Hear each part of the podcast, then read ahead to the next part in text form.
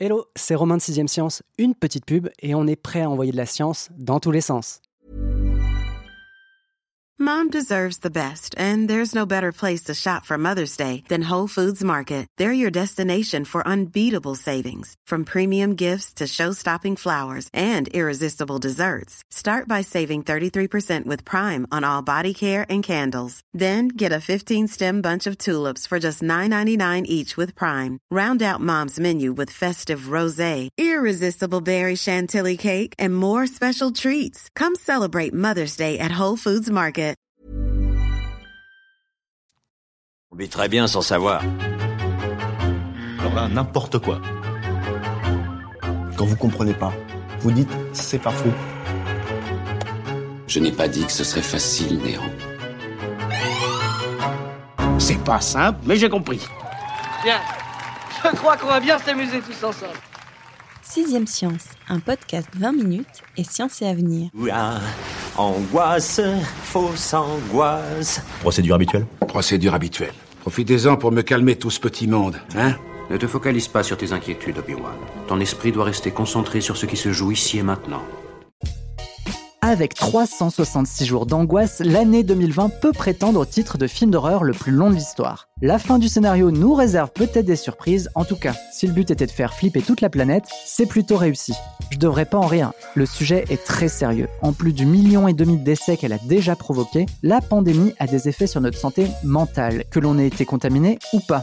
Une étude italienne a révélé que 28% des patients atteints du Covid-19 souffraient de troubles de stress post-traumatique et 42% d'anxiété. Pour le reste de la population, difficile de ne pas être affecté par le contexte anxiogène créé par l'épidémie. La peur de tomber malade, l'économie en berne, l'impossibilité de rejoindre ses proches, de sortir au restaurant ou au cinéma pour y voir des films d'horreur par exemple. D'ailleurs, mon invité Mathias Germain parle de l'anxiété comme de l'autre épidémie. Mathias, vous êtes journaliste au magazine mensuel La Recherche. C'est la première fois que l'on accueille quelqu'un de votre rédaction, d'ailleurs cousine de celle de Science et Avenir. Bonjour et bienvenue au micro de 6ème Science. Bonjour Romain. Avant de poser mes questions, j'ai encore un peu de salive à dépenser et une précision à apporter. La situation sanitaire évoluant de jour en jour, ce qui est valable le 20 novembre, date à laquelle nous enregistrons, ne l'est plus forcément le 25, le 30 ou en décembre. Même si nous allons nous concentrer sur les mécanismes de la peur et non sur l'actualité autour du Covid, merci de garder cet élément en tête pendant l'écoute. Maintenant que c'est dit, revenons à nos microbes. Le point de départ de ton dossier, Mathias, c'est la mise en lumière des effets du Covid-19 sur le cerveau, un aspect dont on parle finalement très peu. Pourquoi? Alors, c'est vrai que, on va dire que cette épidémie, ça a été un petit peu une sidération pour tout le monde. C'est un virus inconnu, donc euh, les premiers scientifiques qui se sont emparés sur le sujet, évidemment, ils ont d'abord essayé de comprendre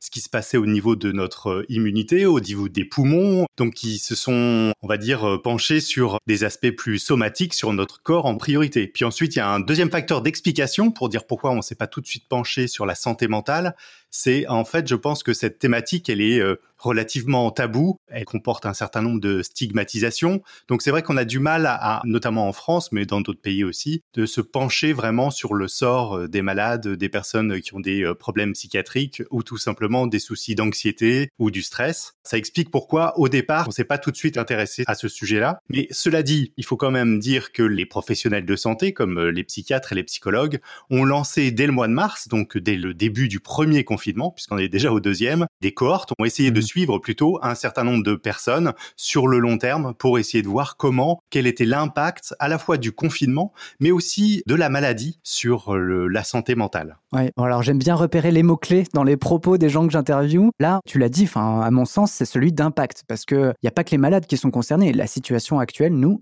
impacte tous. Au moment où tu as écrit ton dossier, on n'avait connu qu'un confinement. Il était déjà question des effets délétères que euh, ce confinement pouvait avoir, notamment via l'anxiété suscitée on la mesure assez peu, on en parle très peu, mais est-ce qu'on a des chiffres quand même sur cette anxiété et sur cet impact? Oui, il y a eu des chiffres effectivement. Par exemple, en France, une étude qui s'appelle euh, Coviprev, qui a été lancée par euh, Santé publique France. En fait, ils se sont intéressés à plusieurs milliers de personnes qu'ils ont interrogées via donc euh, des sondages pour essayer d'évaluer le taux d'anxiété, la dépression, les addictions ou les problèmes de sommeil. Et un chiffre assez fort, dès la première semaine, lors du premier confinement, en mars dernier, eh bien en fait le taux d'anxiété est passé à 26,7%, soit le double des années précédentes. En fait l'année de référence c'était 2017, en fait on avait des chiffres à ce moment-là. Eh bien en fait ça a vraiment doublé.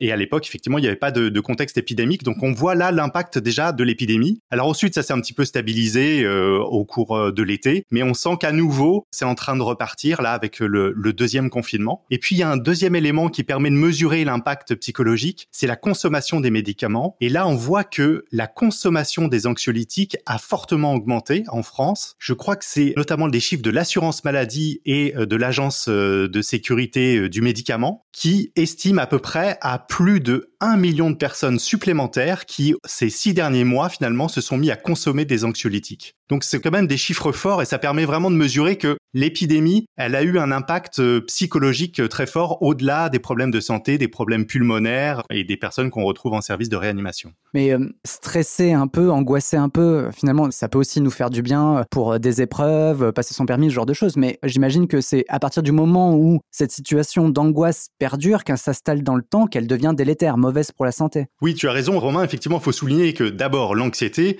c'est un phénomène naturel c'est quelque chose qui était utile pour la survie des êtres humains. Donc être anxieux face à une situation inconnue, ça n'a rien d'anormal. Au contraire, c'est fait pour nous sauver d'une certaine manière. C'est une réaction de l'organisme qui réagit face à un inconnu. En fait, comment ça se manifeste dans le cerveau? Il y a euh, un certain nombre d'hormones qui sont euh, euh, libérées, il y a le rythme cardiaque qui augmente, etc. Ça, c'est fait pour réagir et c'est plutôt positif. Le problème, c'est quand en fait un phénomène qui est normalement épisodique devient finalement chronique. Et c'est là mmh où l'anxiété devient une maladie en fait. Voilà. Et c'est à partir de quand qu'on peut considérer que euh, cette anxiété est une maladie justement? Alors j'ai envie de dire c'est un petit peu un cas particulier, ça dépend des personnes, c'est assez individuel. Euh, oui oui c'est très physiologique donc c'est difficile de dire est-ce que euh, moi je vais avoir une réaction qui sera différente de la tienne et euh, parmi les auditeurs chacun aura une réaction différente vis-à-vis des événements. Donc c'est un petit peu délicat de dire est-ce que c'est au bout d'une semaine ou deux semaines etc.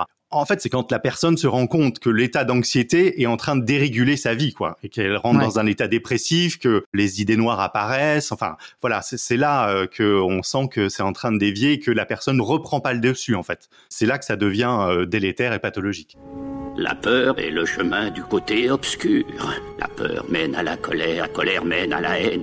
Ça doit être une minorité, mais pour certains chanceux, le premier confinement a pu être une parenthèse, servir de mise au vert ou s'apparenter à une expérience exotique, là encore je mets les guillemets. Dans la crise que l'on vit en ce moment, où une troisième, voire une quatrième vague n'est pas exclure, qu'est-ce qui est le plus dangereux pour notre état psychologique? L'isolement, le manque de perspective professionnelle, sociale ou le sentiment d'impuissance? Non, j'ai envie de répondre euh, les trois. Hein. Je crois qu'en fait, l'isolement, le manque de perspective ou le sentiment d'impuissance, tout ça finalement, ça peut euh, auto-nourrir finalement un cycle d'anxiété, de dépression. Euh. Je crois qu'en fait, pour une personne, le fait d'être isolé, d'être coupé de ses amis, de son milieu relationnel, de sa famille, etc., ça participe de l'anxiété, comme effectivement le sentiment d'impuissance ou le manque de perspective quand on est voilà sur le plan professionnel, quand on sent que son entreprise, son commerce est mis en danger. Évidemment, euh, tout ça participe au développement et à la dégradation de la santé mentale des personnes. Les trois s'auto-nourrissent et forment une sorte de cycle euh, qui est délétère. C'est très joyeux comme podcast. Je tiens vraiment à nous excuser, mais on va encore continuer, on va enfoncer un peu le clou. Est-ce qu'il y a des populations, j'imagine, hein, qui sont plus exposées que d'autres? Oui, il y a effectivement les études, notamment, je faisais référence euh, au, tout début à l'étude Coviprev, où ils se hmm. sont aussi intéressés, ils ont essayé de catégoriser finalement les populations qu'ils étudiaient, qu'ils sondaient et ils ont montré que effectivement euh, l'anxiété par exemple, on l'a retrouvée chez à plus de 34% chez des personnes qui avaient des faibles revenus, donc dans des situations économiques beaucoup plus tendues, beaucoup hmm. plus euh, en danger qu'une personne évidemment qui euh, elle si elle a vécu le confinement dans sa maison secondaire à la campagne etc. Je pense que c'est pas du tout la même chose que de le vivre dans un immeuble, dans un tout petit appartement, dans des conditions difficiles ou en plus si le métier, on a beaucoup évoqué le rôle des soignants pendant le premier confinement et, encore aujourd'hui. Mais il y a aussi d'autres métiers qui ont été mis en première ligne. On a beaucoup parlé des caissières, on a parlé de différents agents qui devaient maintenir finalement un certain nombre de services essentiels pour la population. Donc ces gens-là, évidemment, ils se sont retrouvés en première ligne et parfois sans moyens. Souvenons-nous, mmh. hein, au mois de mars, personne n'avait des masques, hein, donc ça a été très fort et ça n'a rien d'étonnant. Après, j'évoquais le problème d'un immeuble ou d'un HLM surpeuplé. Ben voilà, sans problème, dans l'étude Covid-Prev, on retrouve effectivement à 31% chez les plus anxieux sont des personnes qui euh, habitent dans des logements surpeuplés. Donc il y a tout ça, il y a ce côté euh, problème économique, problème de quartiers euh, plus peuplés que d'autres, densité de population. Tout ça sont des facteurs aggravants en fait pour l'anxiété, pour la santé mentale. On continue, mais je pense que c'est l'un des derniers points noirs qu'on va éliminer dans cet épisode, c'est que dans les faits, il s'avère que la dégradation de notre état psychologique peut intervenir avec une certaine latence, c'est-à-dire que ça peut être comme une sorte de bombe à retardement qui exploserait alors que le plus dur semble passer, c'est-à-dire subir cette vague d'anxiété ou de dépression en sortant du confinement par exemple. Comment ça se fait?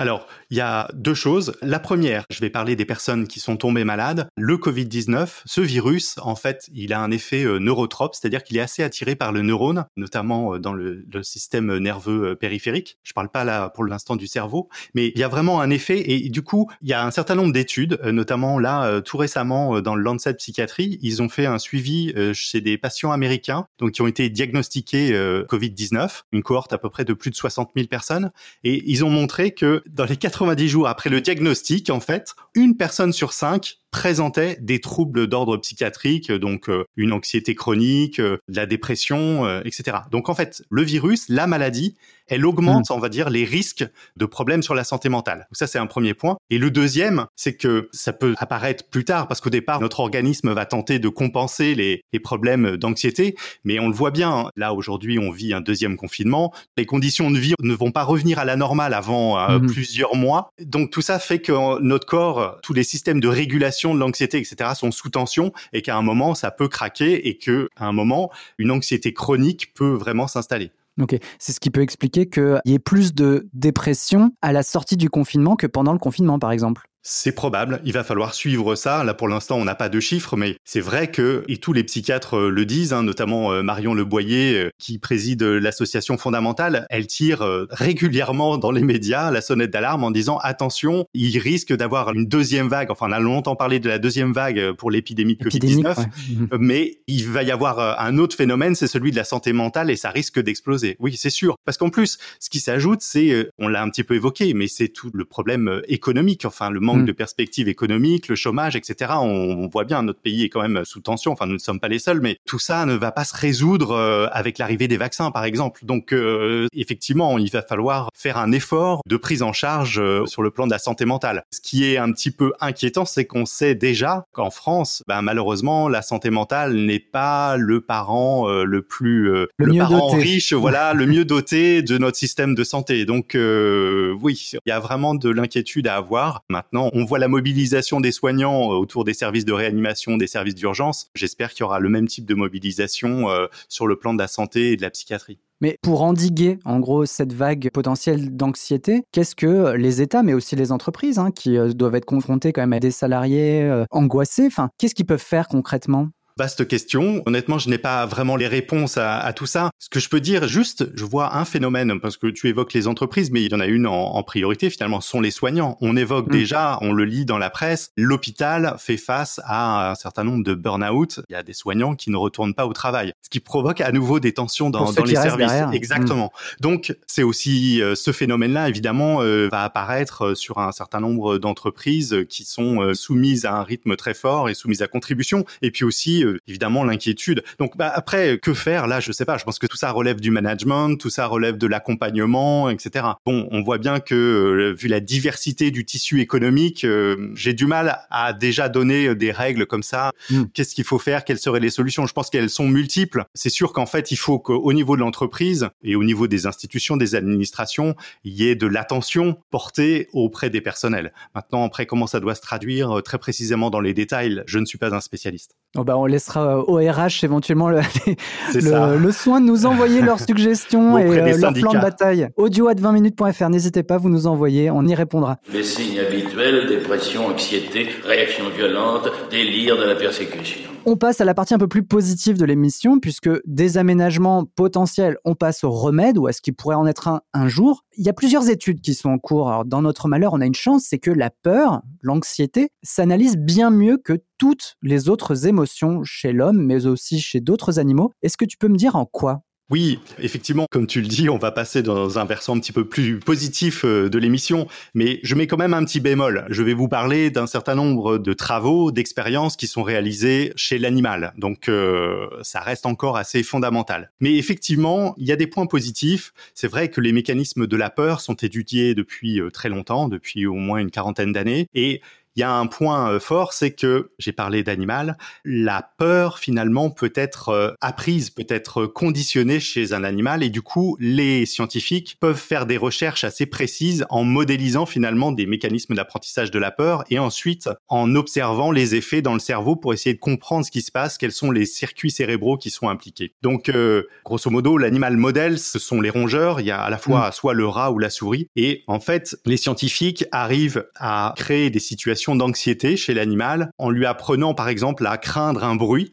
Donc j'explique tout simplement, c'est on met un, animal dans un espace euh, contraint, on le fait rentrer à l'intérieur, il se promène, il est au début il est curieux, il se balade, et puis un signal, admettons un sifflement, il y a un petit courant électrique au niveau du sol, et donc l'animal ressent un petit choc électrique au moment du signal. Et en fait, en répétant ce phénomène-là, la souris, le rongeur, va enregistrer, va associer finalement le sifflement au choc électrique. Ce qui fait que quand après on remet ce même animal après plusieurs séances dans ce même espace et on fait simplement le bruit, le sifflement, eh bien, il a un comportement de peur, enfin, qui se manifeste de manière euh, assez caractéristique. C'est souvent un état, euh, il reste totalement figé, en fait, paralysé sur place, il ne bouge plus. Parce qu'il faut bien comprendre, en fait, que l'espace dans lequel il est est assez restreint, il n'a pas les moyens de s'enfuir. Donc, en fait, sa réaction de peur, elle se manifeste par un comportement de paralysie, en fait. Voilà, exactement, de pétrification. C'est justement une étude sur la souris qui a révélé le rôle de certains neurones du cortex préfrontal sur la peur. Je te laisserai nous placer le cortex préfrontal dans notre cerveau. Que signifie cette découverte pour nous, hein, humains confinés et anxieux? En fait, il s'agit d'une étude qui a été réalisée par une équipe euh, à Bordeaux, au centre euh, Neuromagendie, qui est pilotée par un chercheur qui s'appelle Cyril Herry. Et en fait, euh, ce chercheur, donc en étudiant des comportements de peur chez l'animal, chez la souris, évidemment, quand il y a un comportement de peur, en parallèle, on étudie ce qui se passe dans son cerveau par électroencéphalogramme. Et donc, ce qu'ils ont remarqué, c'est que au niveau du cortex préfrontal, donc c'est-à-dire sur la partie antérieure du cerveau, mais à la, à la surface, il y a un certain nombre de neurones, des neurones excitateurs, c'est-à-dire qui envoient un signal un peu positif, qui s'exercent sur un noyau central euh, du cerveau qui s'appelle l'amidale. L'amidale, en fait, euh, dans les comportements de peur, c'est un petit peu le pivot central de tous les circuits cérébraux. On va hmm. dire qu'à chaque fois, ça passe par l'amidale. Donc, ce qu'ils ont observé, c'est que quand euh, l'animal se pétrifie, eh ben, quelques millisecondes avant, en fait, il y a des neurones excitateurs qui vont envoyer un signal à l'amidale et en fait, ensuite, les neurones de l'amidale vont envoyer, eux, un signal au niveau du tronc cérébral, c'est-à-dire euh, là où passent finalement euh, les neurones moteurs, donc euh, liés au mouvement, et qui vont donner un signal de paralysie. C'est-à-dire que la souris entend le sifflement. À ce moment-là, dans le cortex préfrontal, il y a un certain nombre de neurones qui envoient un signal sur l'amidale, et du coup, l'animal se fige. Et ce qui est intéressant, c'est qu'en fait, ils ont remarqué que au niveau du cerveau, donc ils observent sur l'électroencéphalogramme des oscillations, notamment des oscillations autour d'une fréquence de 4 Hz. Et ils ont réussi, si tu veux, à préciser le moment où le comportement de peur est en train de se déclencher. Quand il est induit, quoi. Exactement. Donc, remarquer ce moment-là, en fait, ça ouvre une piste sur le fait de peut-être qu'on peut l'éteindre. C'est-à-dire que j'ai parlé de neurones excitateurs, mais il y a aussi dans notre cerveau des neurones qui ont un comportement inhibiteur, c'est-à-dire qu'ils stoppent le signal. Donc l'idée qui est euh, que cette découverte euh, suggère en fait, c'est que on pourrait essayer d'éteindre ce phénomène au moment où il est en train d'apparaître. Et ils ont montré que c'était possible parce que toujours dans le cortex euh, préfrontal, il y a d'autres neurones, donc des neurones inhibiteurs. Alors je ne sais pas s'il faut rentrer dans le mécanisme des neurones et dire comment fonctionnent les synapses, mais grosso modo un neurone il transmet un signal en émettant un neurotransmetteur. Et là, il y a des neurones inhibiteurs qui émettent un neurotransmetteur euh, particulier qui s'appelle la parvalbumine. Et en fait, si on excite ces neurones à parvalbumine, ils vont éteindre l'excitation finalement des neurones excitateurs qui vont envoyer un signal à l'amygdale. Donc grosso modo, on pourrait stopper le, On coupe le contact. On coupe le contact, oui, exactement. C'est une très bonne expression. Alors, tu vas me dire, oui, mais là, c'est chez la souris. Est-ce que c'est possible chez l'homme? Oui, c'est possible chez l'homme. c'est possible chez l'homme parce qu'en fait, donc Cyril Herry ne s'est pas contenté de regarder chez la souris. Ils ont aussi regardé chez des personnes qui ont de l'anxiété chronique. Ils ont montré que chez ces personnes qui ont de l'anxiété chronique, on observe bien une oscillation de 4 Hertz. Donc, on pourrait prédire chez ces personnes-là le moment où ça se déclenche, où ce phénomène d'anxiété s'enclenche. Et ensuite, comment faire pour exciter les fameux neurones inhibiteurs à parvalbumine? Et bien là, en fait, il existe des techniques, euh, je ne sais pas si ça a déjà été évoqué euh, dans ton podcast, c'est de la stimulation euh, transcrânienne. C'est grosso modo, on met un espèce de casque autour de la tête, et puis ça Mhm. envoie des petits chocs électriques, alors rien de violent, mais ça peut stimuler certaines zones du cerveau. Et on pourrait stimuler spécifiquement ces neurones inhibiteurs parce qu'en fait, ils agissent à une certaine fréquence. C'est une fréquence autour de 200 Hertz. Et ce qui est formidable, c'est qu'en fait, ce les sont, voilà, ce sont les seuls neurones qui réagissent à ce type de fréquence dans le cortex. Du coup, ça pourrait être intéressant. C'est, on pourrait envisager de faire quelque chose. Maintenant, on en est au stade de la preuve de concept. Maintenant, il faut euh, le vérifier euh, chez l'humain pour voir si ça peut fonctionner. Ces travaux de Cyril euh, Herry à, à Bordeaux ouvrent une porte de nouveaux traitements sur les problèmes d'anxiété, de dépression, je sais De pas, mais en tout cas, ouais. oui, voilà, de stress post-traumatique, euh, voilà, ces moments où tout à coup des gens sont envahis par leur peur, par leur anxiété, on pourrait peut-être agir, ça pourrait ouvrir de nouvelles perspectives de traitement. Bien sûr, tout ça reste encore à être démontré, ça va nécessiter des essais cliniques, etc. C'est un papier relativement récent, ça date d'il y a euh, un an, euh, donc euh, voilà, c'est tout nouveau. À prendre avec des pincettes. Tout à fait. Et vous Vous me racontez pas votre petite journée? Faut le temps d'encaisser la vôtre déjà. Toutes les émotions d'un coup. On reste dans le cerveau, on change de zone avec l'hypothalamus, le centre de contrôle de fonctions telles que la faim, le dynamisme, le stress ou l'éveil. Je parle sous ton contrôle, là encore, notre hypothalamus pourrait agir. Tu as parlé tout à l'heure de l'amygdale, donc il pourrait agir sur cette amygdale, qui est une sorte de système d'alerte du cerveau. Comment fonctionne cette relation entre hypothalamus et amygdale et comment, en agissant sur l'hypothalamus, on pourrait garder en quelque sorte la peur sous contrôle? Alors là, c'est une autre équipe euh, française, là aussi. C'est euh, Alexandre Charlet, qui est à l'université de Strasbourg, qui s'intéresse beaucoup à des neurones qui libèrent de l'ocytocine. Donc tout à l'heure, on a évoqué des neurotransmetteurs comme la parvalbumine. Là, l'ocytocine, c'est un autre euh, neurotransmetteur, une hormone qui est, en général, je pense que les auditeurs la connaissent bien parce qu'elle est associée à tous les phénomènes relationnels, La euh, au confiance, à la euh, confiance, le sentiment amoureux, le sentiment aussi de paternité. Enfin, voilà, c'est des choses très positives, très liées aux, relations humaines. Et en fait, il s'est rendu compte, en étudiant ces neurones, notamment euh, qui se trouvent euh, dans l'hypothalamus, donc ces neurones qui produisent de l'ocytocine, il y en a un certain nombre, hein, une petite sous-population, qui ont des liaisons directes avec la fameuse amygdale dont on a parlé. Et en fait, il s'est rendu compte que quand ces neurones libèrent de l'ocytocine, il y a un effet bloquant finalement sur la réaction de peur. Ils l'ont montré euh, chez l'animal par des techniques euh, un peu sophistiquées, faisant appel à l'optogénétique. En fait, ça permet d'identifier très précisément en fait euh, comment les neurones peuvent interagir entre eux. C'est-à-dire qu'on identifie par des petites molécules lumineuses, on va dire. On peut suivre vraiment le circuit en disant bah voilà tel Ouais, neurone entre en contact avec un autre neurone qui se situe dans l'amygdale, etc. Donc ça, il l'a vraiment bien montré. Et du coup, ça ouvre à nouveau aussi une autre perspective, c'est-à-dire un autre levier pour essayer de débloquer le circuit de paralysie, le circuit d'anxiété qui est euh, lancé par l'amygdale. Vous m'en voudrez de passer pour le Donald Trump de service, mais c'est vrai qu'il a suggéré à un moment de se mettre carrément des produits désinfectants dans le sang pour guérir du Covid-19. Est-ce que le plus simple, en imitant Donald Trump, ce serait pas d'injecter de l'ocytocine aux personnes souffrant de syndrome de stress post-traumatique ou atteintes de troubles de l'anxiété? Non, non, mais c'est pas du tout idiot comme question. Et effectivement, non, non, effectivement. Mais le souci, c'est que l'ocytocine, c'est une molécule en fait qui se dégrade très très vite dans l'organisme. Donc en fait, on aurait à peine le temps d'avoir des effets positifs. Donc, l'idée, la première idée soulevée par euh, Alexandre Charlet, c'est de dire, à partir de cette découverte, de ce mécanisme-là, c'est de solliciter finalement la production d'ocytocine par les neurones, et en fait, les neurones de l'hypothalamus. Et ça, ça peut se faire par le contact, par euh, toutes les marques d'affection. Donc tout ça, ça suscite du relationnel, ou alors toutes les thérapies comportementaux-cognitives. Ça, ça permettrait de relancer la production euh, d'ocytocine. Après, si la personne est dans un tel état que déjà ce mécanisme-là est érodé, on peut finalement utiliser un substitut d'ocytocine, enfin chercher un substitut à l'ocytocine. C'est ce qu'ont fait les équipes d'Alexandre Charlet. En fait, ils ont essayé de synthétiser, de fabriquer une molécule qui a à peu près la même conformation spatiale que l'ocytocine et qui va surtout se mettre sur les mêmes récepteurs que l'ocytocine. Et ils ont réussi à le faire. On appelle ça un agoniste de l'ocytocine. Et ils ont montré qu'en fait, avec cette molécule-là, ils pouvaient avoir des effets sur 6 heures. Donc ça restait actif pendant 6 heures et donc ça permettait d'avoir un effet positif, en tout cas sur l'amygdale. Ils ont montré, en tout cas sur des modèles animaux, que ça, ça pouvait fonctionner. Maintenant, euh, il faut à nouveau là aussi le tester chez l'homme. Mais c'est vrai que c'est intéressant. C'est doublement intéressant parce que on voit cette épidémie. On a évoqué le confinement dans la première partie, donc on se prive volontairement finalement de relations sociales. On comprend, on se dit bah oui, en fait, d'accord. Tu parlais tout à l'heure, on évoquait euh, est-ce que les impacts du confinement, de l'épidémie, eh bien, on se dit bien que avec cette question d'ocytocine, si on est privé des relations avec nos proches, avec les personnes qu'on aime, etc.,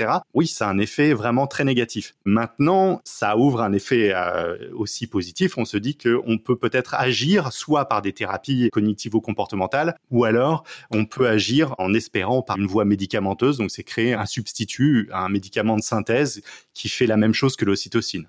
Mais ça, ça reste à être développé. C'est amusant parce que Alexandre Charlet, au départ, lui, travaillait sur des questions de douleur. Et il a mmh. montré que stimuler euh, les neurones qui libèrent de l'ocytocine, ça pouvait être aussi efficace que de prendre des antidouleurs parfois. Donc c'est vraiment intéressant, quoi. C'est une voie aussi nouvelle qui montre euh, l'importance de ces neurones-là et ça ouvre, oui, de nouvelles perspectives euh, thérapeutiques aussi. Donc en attendant que ces recherches aboutissent, ton conseil, c'est garder un lien social et respirer. Ah oui, c'est sûr, effectivement, c'est le meilleur conseil qu'on puisse donner.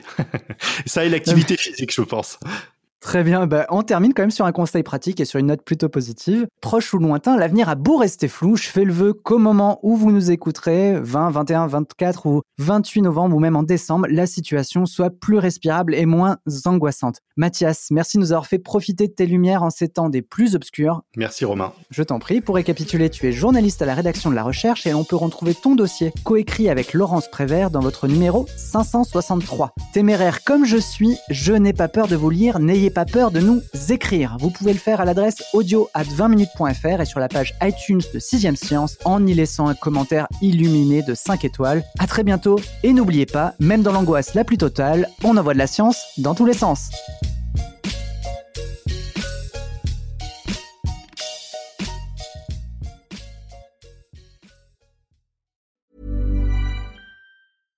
Mom deserves the best, and there's no better place to shop for Mother's Day than Whole Foods Market. They're your destination for unbeatable savings, from premium gifts to show-stopping flowers and irresistible desserts. Start by saving 33% with Prime on all body care and candles. Then get a 15-stem bunch of tulips for just $9.99 each with Prime. Round out Mom's menu with festive rosé, irresistible berry chantilly cake, and more special treats. Come celebrate Mother's Day at Whole Foods Market. Planning for your next trip? Elevate your travel style with Quince. Quince has all the jet setting essentials you'll want for your next getaway, like European linen, premium luggage options, buttery soft Italian leather bags, and so much more. And it's all priced at 50 to 80% less than similar brands. Plus, Quince only works with factories that use safe and ethical manufacturing practices. Pack your bags with high-quality essentials you'll be wearing for vacations to come with Quince. Go to quince.com slash trip for free shipping and 365-day returns.